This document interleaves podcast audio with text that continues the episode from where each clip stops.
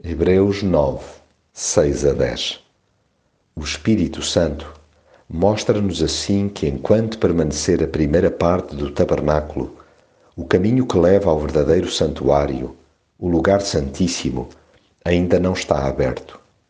Comunica-nos assim um símbolo para o tempo de hoje.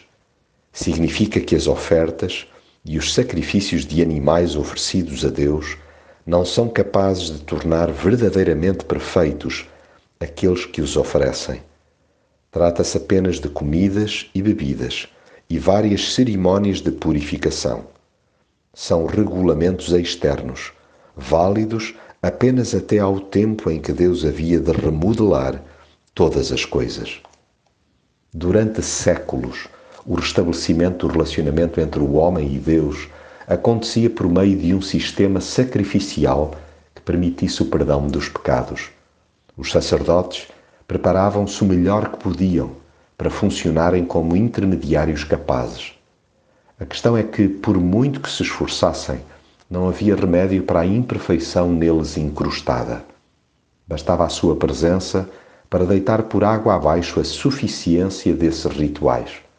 Como tal, havia necessidade de uma época especial para limpar impurezas, manchas e esquecimentos. Mas até esse período excepcional tinha de se repetir ano após ano. As cerimónias, por mais esmeradas que fossem, não cobriam definitivamente as faltas cometidas pelas pessoas, independentemente destas serem religiosas ou não. Ainda hoje, não existe nenhuma solução terrena que preencha o vazio criado pela rebeldia humana. Os regulamentos externos foram válidos apenas até ao tempo em que Deus remodelou todas as coisas através de Cristo.